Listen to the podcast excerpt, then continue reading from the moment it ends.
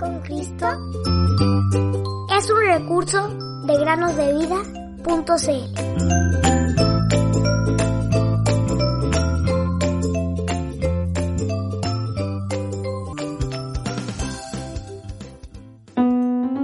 Porque conocen la gracia de nuestro Señor Jesucristo, que siendo rico, por amor de ustedes se hizo pobre, para que ustedes con su pobreza fueran enriquecidos.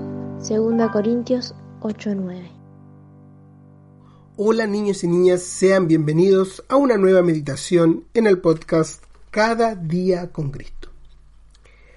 Hace algunos años, un conferencista ateo recorría las campiñas y sembraba la duda entre los pobladores. Lo hacía tratando de probar que es poco razonable creer en Dios y considerar que la Biblia es la palabra de Dios.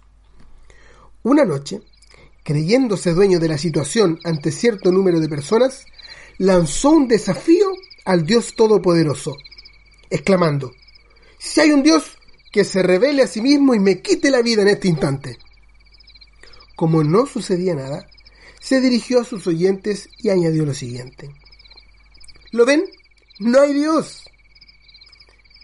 En ese momento, una pequeña campesina que llevaba atado un pañuelo en la cabeza se levantó y dirigiéndose directamente al orador le dijo, Señor, yo no sé replicar sus argumentos.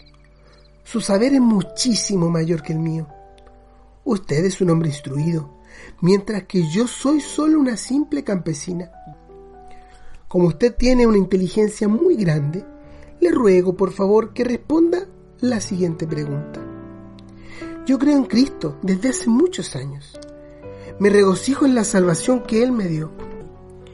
Si cuando llegue la hora de la muerte me entero que no hay Dios, que Cristo no es el Hijo de Dios, que la Biblia no es la verdad y que no existe la salvación ni el cielo, por favor dígame usted, ¿qué habré perdido al creer en Cristo durante mi vida? La concurrencia esperaba ansiosamente la respuesta. El incrédulo pensó durante varios minutos y finalmente respondió, pues, señora, usted no habrá perdido absolutamente nada.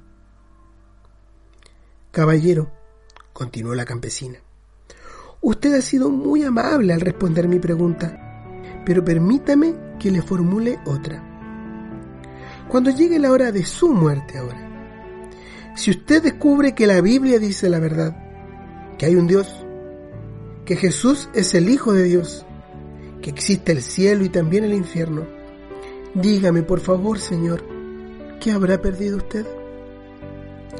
Inmediatamente la concurrencia de un salto se puso en pie y aclamó a la campesina, mientras que el conferencista no encontró una respuesta. Cuando la Biblia habla de tales hombres, los califica como necios. Dice el necio en su corazón, no hay Dios. Salmo 14.1 Cuán solemne es para aquel que está en el umbral de la eternidad ser llamado necio.